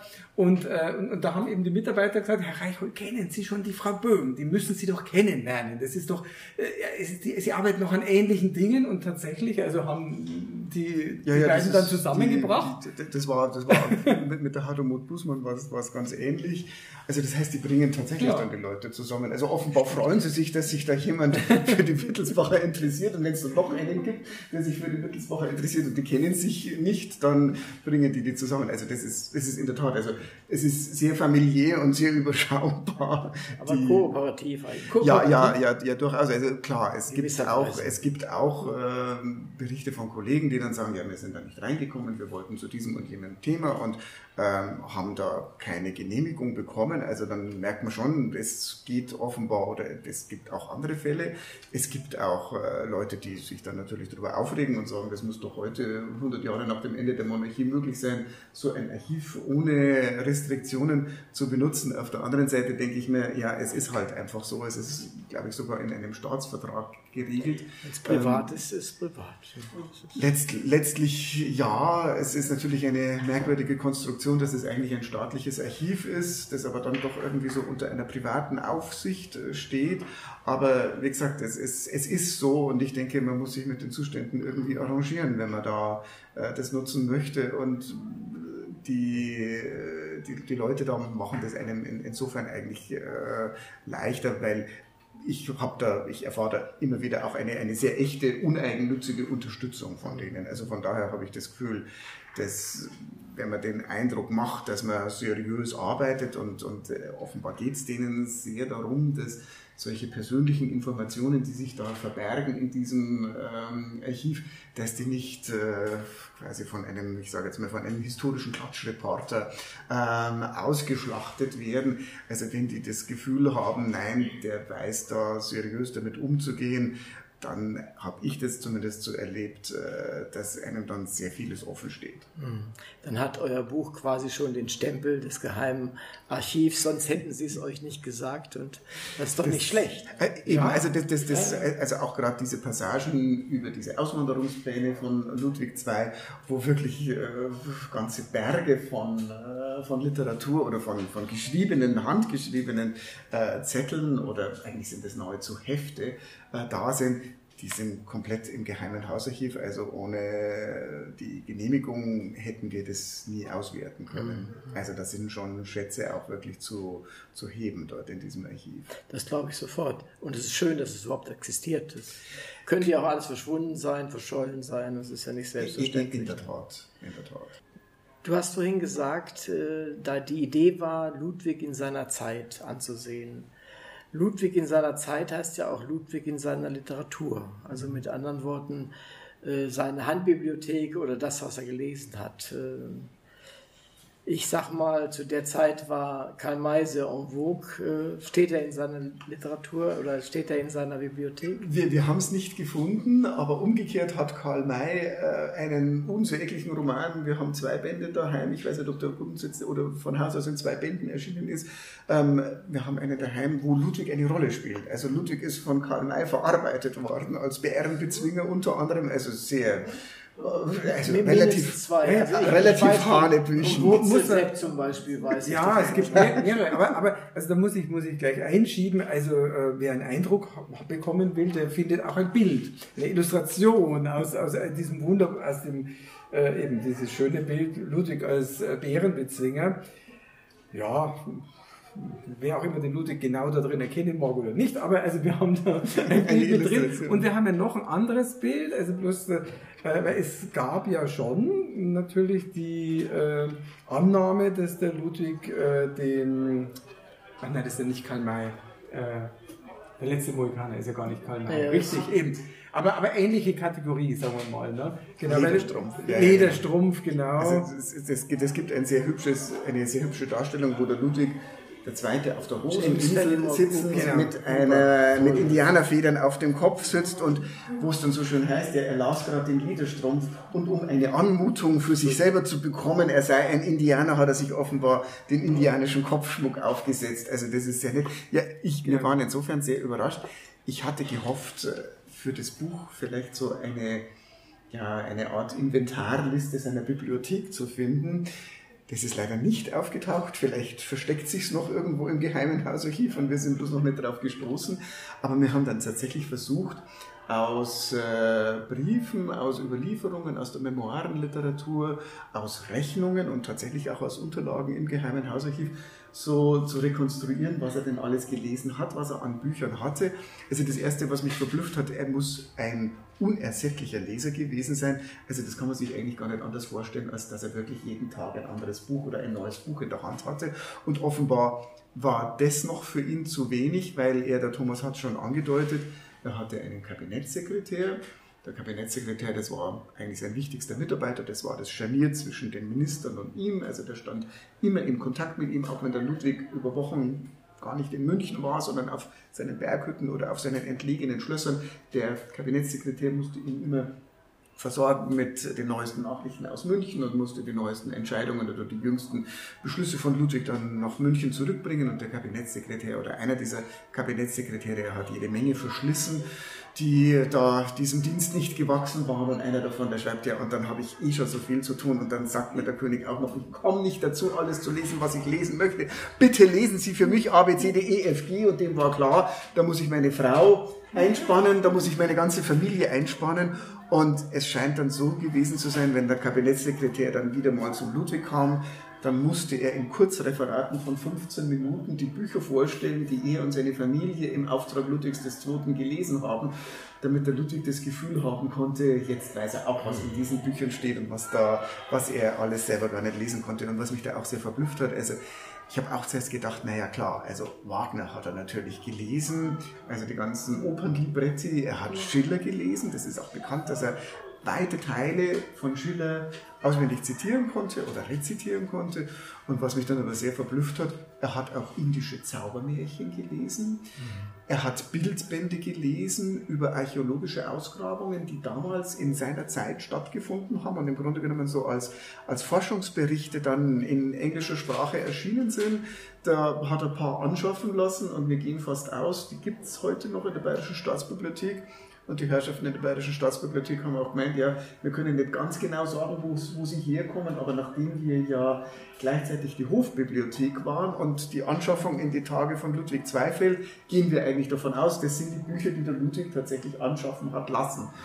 Ähm, also sowas ist dann dabei. Ähm, das sind auch dann ähm, ähm, ja, das sind Bücher dabei über die Paläste indischer Maharajas in Rajasthan. Es sind dabei natürlich ganz viele Romane und Darstellungen, die die Zeit von Ludwig XIV., also die Zeit des Absolutismus in Frankreich behandelt. Und dann hat er aber trotzdem auch noch ein Herz für die Heimatliteratur. Also wenn ein neues Bild vom Herr, Buch von Herrn Waldschmidt erscheint, das hat er sofort gelesen. Und von daher, also das ist eine unglaubliche Breite. Er liest vom Ferdinand Gregorovius Rom im Mittelalter. Er liest von Torquato Tasso ähm, Originalliteratur aus der frühen Neuzeit. Also von daher ist er wirklich unglaublich interessiert. Und wenn man dann sieht, ja, und dann scheint er noch irgendwelche Fachaufsätze technischer Art in französischer Sprache gelesen zu haben. Also das ist ein, ein unglaublicher Kosmos an Literatur und an Gelesenen, den er da versammelt. Also wobei eigentlich die Tatsache, dass er lesen lässt, ist ja fast so wie eine Ludwig-Lesegruppe. Ne? Äh, aber eigentlich kann man sagen, auch da war er ja dann schon wieder seine Zeit voraus. Heutzutage, mir hat das letztens jemand erzählt, Gibt's Apps dafür, ja. gibt gibt's Apps dafür. Ne? Also wo, wo du dann die, die, die App buchen kannst und dann wird dir da dann erzählt, was in diesem Buch drin steht, auch in einer Viertelstunde oder sowas. Großartig. Ja, Also ich, glaube- ich, ich glaube auch, dass er Jules Verne gelesen hat. Also der war ja der auch Das stimmt, das war die Zeit dafür, ne? Das war genau die Und Zeit. das Luftschiff vorhin, was ihr erwähnt habt, Ah, also passt das, ja. Das ist ja super. Ja, das ja. war ja, vor allem, das war ja, ich glaube, Werner der, war der Erste, der ein lenkbares Luftschiff dann gemacht hat. Äh, Und das, ja, ich glaube, da war er erst. Da passt das bestimmt. absolut. Äh, da wir jetzt schon bei ein bisschen Science-Fiction-mäßig sind, äh, kommen wir zum Fernsehen. ihr, habt, ihr, ihr, habt ja, ihr habt ja äh, früher zusammen auch zusammen Fernsehen gemacht, äh, Bayerischer Rundfunk nehme ich mal an. Äh, ich frage jetzt mal ein bisschen andersrum. Wie weit hat das jetzt beigetragen zu eurer jetzigen Tätigkeit als Buchautoren und als Herausgeber von Büchern? Die Tätigkeit beim Fernsehen. Naja, ich habe vorher schon gesagt, dass wir uns das ja auch aufgeteilt haben. Eben das Inhaltliche hat der Klaus bewältigt, sagen wir mal, und ich habe mich um die Verpackung gekümmert, um, um Dramaturgie und, und, und Optik. Und, und äh, jetzt in meiner Tätigkeit, ich bin ja auch Verleger, darauf bezogen ist es für mich einfach toll gewesen, weil äh, ich mich einfach wirklich sehr lange Zeit auch mit Bildästhetik beschäftigt habe, zwangsläufig bei jedem Film. Und ich meine, das ist bis heute so. Also ich, ich bin nach wie vor auch beim BR noch tätig. Da, da mache ich Trailer fürs Fernsehen. Das heißt, ich muss mich dauernd eigentlich mit, mit Bildern beschäftigen. Äh, was sieht gut aus, was wirkt wie, was auch, auch dann eben dramaturgisch, äh, auch wie kann ich größere Infos verkürzen. Das ist, mache ich eben so beim, beim Trailern. Ne? Wie verkürze ich etwas Ja. so, dass das trotzdem rüberkommt, worum geht's, dass das gleichzeitig anspricht. Und das, das sind so Sachen, die ich eigentlich so fürs Bücher begleiten, sage ich jetzt mal, ob ich es jetzt verlege oder herausgeben würde, äh, oder eben mitmache mit jemandem, der inhaltlich eine starke Ahnung hat, äh, was mir da wahnsinnig hilft. Und, und beim Klaus ist das nach wie vor eigentlich die inhaltliche Beschäftigung? Ja, wo, wobei mich das Fernsehen auch sehr geprägt hat. Also wir haben, wir haben Kulturfilme gemacht oder kulturhistorische äh, lange Filme da war das erste natürlich äh, die, die Begeisterung dafür, dass wir so viel hinter die Kulissen blicken konnten, dass wir da ähm, in, äh, im Passauer Dom nachts drehen konnten und ich dann äh, ja, furchtbare Ängste ausgestanden habe. Dass der dann plötzlich verschwunden Genau. ja, ja, weil, der, weil, der, weil, der Mesen, weil der Mesen nämlich tatsächlich mir dann die Schlüssel in die Hand gedrückt hat und gesagt hat, also ich gehe jetzt ins Bett, ihr könnt hier machen, solange ihr wollt, aber bitte sperr anschließend gescheit zu. Und äh, ich habe also ich habe äh, unter Todesängsten, dass ich auch wirklich jede Tür erwische und das gescheit und ordentlich und jedes mache. Licht ausmachen. Jedes Licht ausmachen. und dann war das wirklich, wir, wir waren irgendwann. Das ewige Licht. Oh. ja, das hätte ich nicht gelöscht, nein. Und, und, und dann war es wirklich so, ich weiß nicht, wir waren in der Nacht, ich weiß nicht, was, zwei oder drei, waren wir dann fertig und sind dann in unsere Pension gefahren und äh, da hat man kein Zimmer mehr in Passau gekriegt, sondern das war außerhalb von Passau. Und wir fahren am nächsten Morgen nach Passau zurück und der Dom ist weg. Tatsächlich. Wir haben ihn nicht gesehen, weil er einfach im Nebel verschwunden war. Und also ja, aber wenn du den in, Schlüssel in, der, in, in, in der gleichen Sekunde habe ich das zwar verstanden, aber ich hatte einen Puls von gefühlt 280 und habe wirklich die Angst gehabt, also da ist jetzt was ganz was Furchtbares passiert. Und also das waren, waren ganz, ganz tolle Erlebnisse. Und natürlich auch, ja, nein, dass wir da in der, in, in der Nacht alleine im, im Passauer Dom drehen konnten und da stand uns dann auch noch der, der, der Domorganist zur Verfügung, der hat für uns improvisiert mhm. bis, bis mitten in der Nacht. Und das sind natürlich, das sind ja ganz starke Erlebnisse, wo ich dann auch den Eindruck hatte, dass ich da was erlebe, was sonst eigentlich kaum jemand äh, erleben durfte. Und da, das will ich natürlich dann auch erzählen. Und so ging es mir eigentlich dann so ähnlich auch bei ihm, dass ich, ähm, ich glaube, dass das Fernsehen tatsächlich mich auch geprägt hat in der Art und Weise, was ich auswähle, worüber ich dann besonders gern und besonders viel und besonders lang schreibe, wo ich dann kaum noch aufhören kann. Also das sind natürlich dann eben die Kuriositäten, das ist das Ungewöhnliche und ähm, ich komme ursprünglich aus dem, aus dem äh, Kulturjournalismus, aus dem Tageszeitungsjournalismus, bin da durch eine sehr strenge Schule gegangen und äh, der Redakteur, der mich da am Anfang betreut hat, der hat auch gemeint, also wen interessiert denn das? Und was willst du denn eigentlich sagen? Und wenn ich ihm das erklärt habe, dann hat er gesagt, ja, warum schreibst du das nicht so? Also das sind auch solche Dinge, die, die mich da sicher auch sehr geprägt haben und beim Fernsehen kommt noch dazu. Das war insgesamt äh, auch für mich sehr, sehr lehrreich und erfahrungsreich, die, die Zusammenarbeit dann mit Thomas, weil ich natürlich äh, zum einen auch erstmal davon ausgegangen bin, naja, also in einen Film muss alles rein. Und der Thomas dann gesagt hat, naja, hast du auch ein Bild dafür? Ähm, also das heißt, das reduziert dann schon äh, die Stoffauswahl oder konzentriert das Ganze auch, wo ich dann den Eindruck habe, also etwas, was, was, was besonders anschaulich, was besonders bildreich ist, ähm, das passt für einen Film. Und ich glaube, dass mir das inzwischen, oder ich empfinde es so, ähm, wenn ich äh, recherchiere für ein Buch, dass ich dann eigentlich auch schon, äh, also erstens einmal, im besten Fall läuft dann irgendwann schon ein Film vor meinem inneren Auge ab und ich muss den Film quasi nur niederschreiben. Ähm, und zum anderen ist es wirklich so, dass ich auch dort äh, ganz stark das Gefühl habe, ja, was, äh, was, ja, was ist denn eine, eine Geschichte, die ich gut darstellen kann tatsächlich. Und das war insofern auch eine harte Schule, weil ich öfters mal irgendein Thema in einem Film haben wollte, wo der Thomas gemeint hat, du, also das würdest du in einem Aufsatz vielleicht in einer Fußnote unterbringen, aber ein Film eignet sich schlecht für Fußnoten. Und das hat meinen Blick, denke ich, nochmal äh, ja, verändert und, und in konkretisiert. Der Tat konkretisiert und, und auch das, das Zusammenspiel mit dir, ähm, weil ich dann einfach auch gemerkt habe, ja, wenn, man, wenn, wenn, wenn ich da so mit, mit meinem Vorwissen und mit meinen, äh, auch mit meinen, mit meinen, mit meinen Scheuklappen da auf so ein Thema schaue, das ist was ganz was anderes, wenn man dann wenn ich da einen Regisseur an meiner Seite habe, der erstmal kein Historiker ist, sondern einfach erst einmal ein unbedarfter Zuhörer, Leser, Zuschauer, ähm, dem ich dann auch erstmal erklären muss, ja, wie kommt der überhaupt zu seinem Königtum und wie ist denn das alles gegangen? Da habe ich das Gefühl, ja, das äh, verändert dann auch mein Bewusstsein dafür, was ein, ein Zuschauer, der jetzt nicht das Privileg hatte, Geschichte zu äh, studieren zu dürfen, genau. was der eigentlich auch alles gar nicht weiß oder wissen kann, wo ich vielleicht ein bisschen Schützenhilfe leisten kann, damit er dann da reinkommt und das besser versteht, wie das eigentlich alles gegangen ist. Also insofern, glaube ich, hat mich das sehr geprägt und das, was der Thomas vorher gesagt hat mit dem Gegenüber, das ist mir wirklich ganz, ganz wichtig.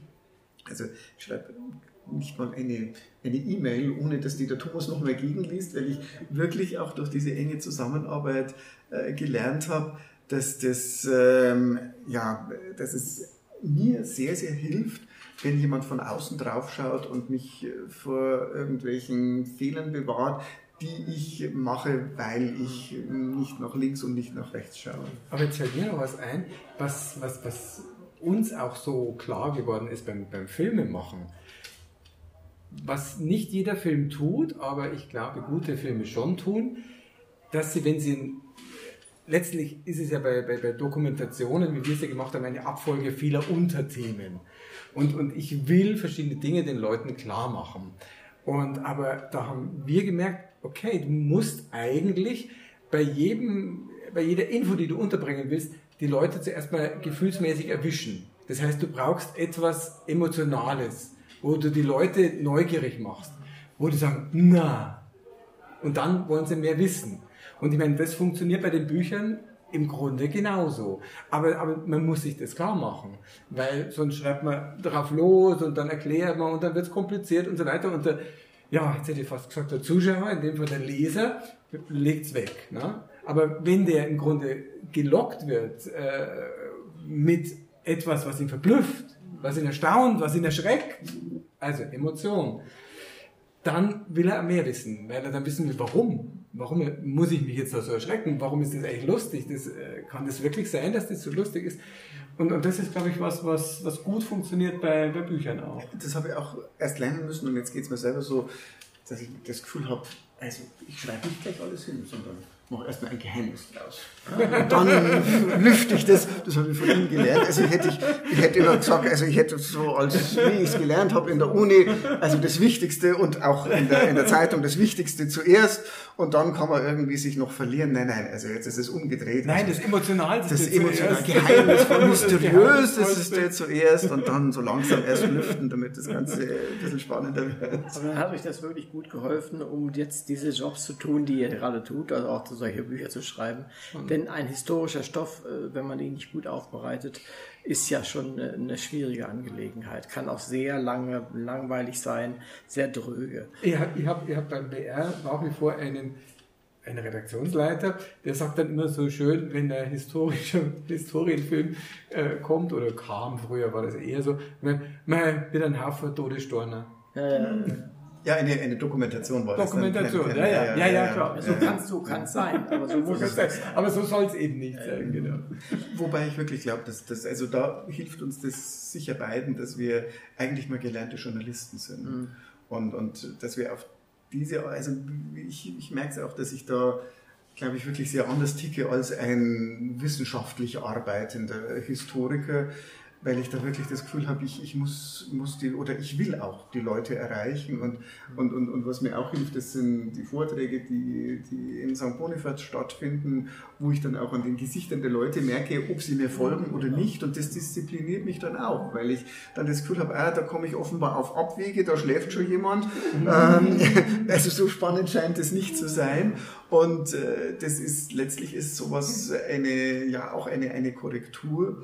Und, und insofern, dass wir bei der Zeitung, letztlich auch bei, den, bei der engen Zusammenarbeit im, im Bayerischen Rundfunk, zumindest mit den Redakteuren und ähm, auch mit unserem Publikum bei Vorträgen oder sonstigen Veranstaltungen, dass wir dann so, da auch so ein unmittelbares Feedback haben, das glaube ich, das bewahrt uns davor, dass man dann wirklich in unserem elfenbeinernen Turm, den ich durchaus zwischenzeitlich sehr gerne bewohne, aber dass ich dann da doch auch rauskomme und merke, also da kann ich nicht alles vermitteln, was mich jetzt interessiert, sondern da muss ich jetzt auch ähm, die Leute im Blick haben, inwieweit es für sie spannend ist. Und die richtigen Sachen weglassen. Und die richtigen Sachen weglassen, in der Tat. Weil, weil du die Vorträge erwähnst, äh, das ist insofern ganz kurios, weil mit Hilfe der Vorträge und auch solcher Bücher nehmen wir etwas wieder mit auf, was wir beim Fernsehen machen durften, weil eben wie der Klaus schon gesagt hat, beim Fernsehen mussten wir ja, weil wir ja Bilder brauchten, wir mussten ja Bilder drehen können, mussten wir an Orte, da, da, da, da, da hin und Bilder suchen und uns im, äh, in den hinteren Räumen und in den Archiven und was weiß ich überall Sachen, tolle Sachen zeigen lassen.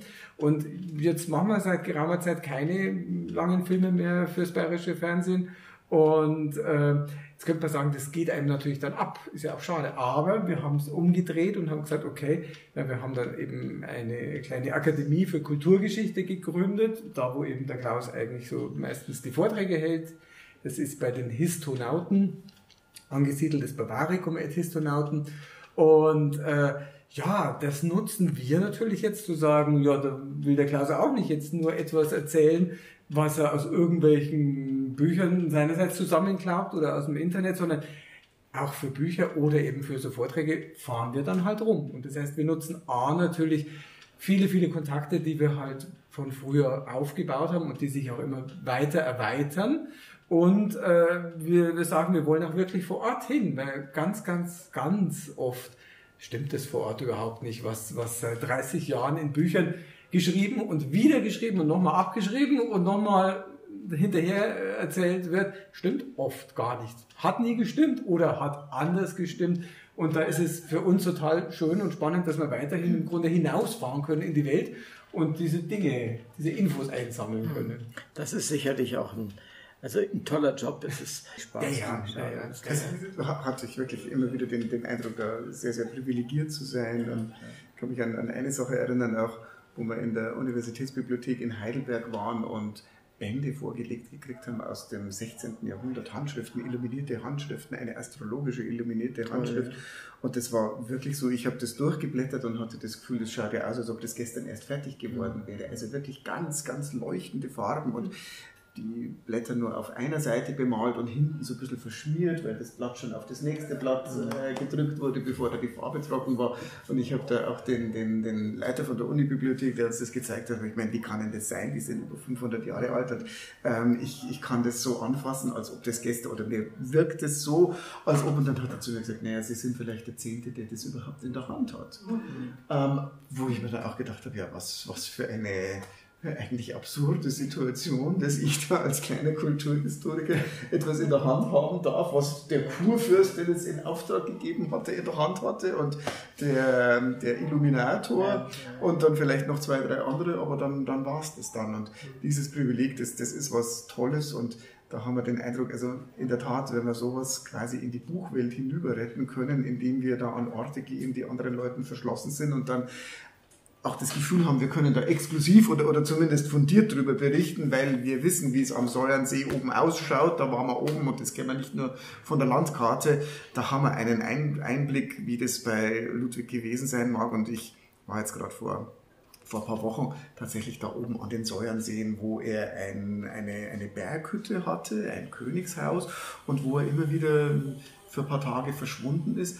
Und tatsächlich, um das nachzuvollziehen, haben wir da, sind wir in der Nacht um halb vier aufgestanden, um den Mond über dem Säuernsee stehen zu sehen. Also das ist bekannt, dass der Ludwig die Mondnächte dort sehr geliebt hat. Es war nahezu auch Vollmond, das haben wir ganz gut erwischt.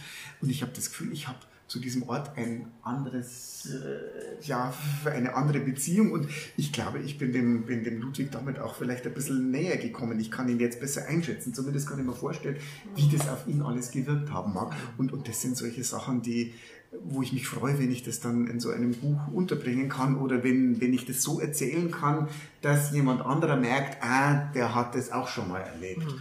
Und, und sowas finde ich, ja, es ist natürlich das besonders Schöne an unserem Beruf.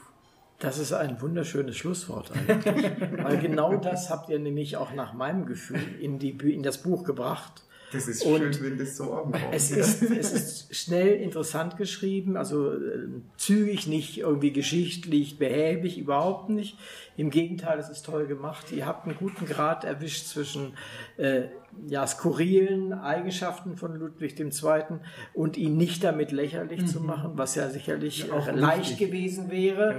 aber was nicht in eurer Absicht war. Ihr habt Dinge gezeigt, die den Menschen normalerweise nicht wissen, die in normalen Biografien nicht so enthalten sind, die vielleicht ganz schön gewesen wären, ihr sie in einem Film hättet unterbringen können. Aber jetzt habt ihr das Buch geschrieben.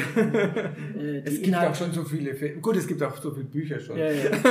Das Buch, das ihr geschrieben habt und jetzt neu aufgelegt habt, ist einfach wahnsinnig interessant und äh, ist für, auch für Menschen wie mich, der eigentlich mit der ganzen Monarchie eigentlich wenig zu tun hat, lesenswert und auch äh, es, äh, mein, weckt mein Interesse und ich denke mal, das weckt auch Interesse von manch einem anderen, der nicht auch unbedingt über auf den Kini steht, ja.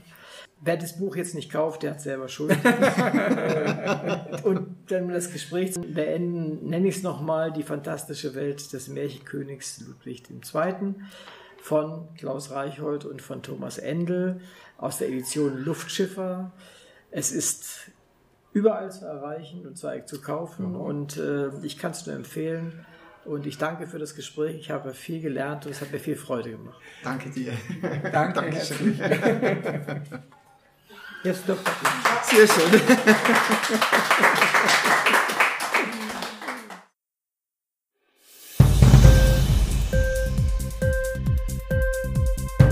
Hat dir die Sendung gefallen?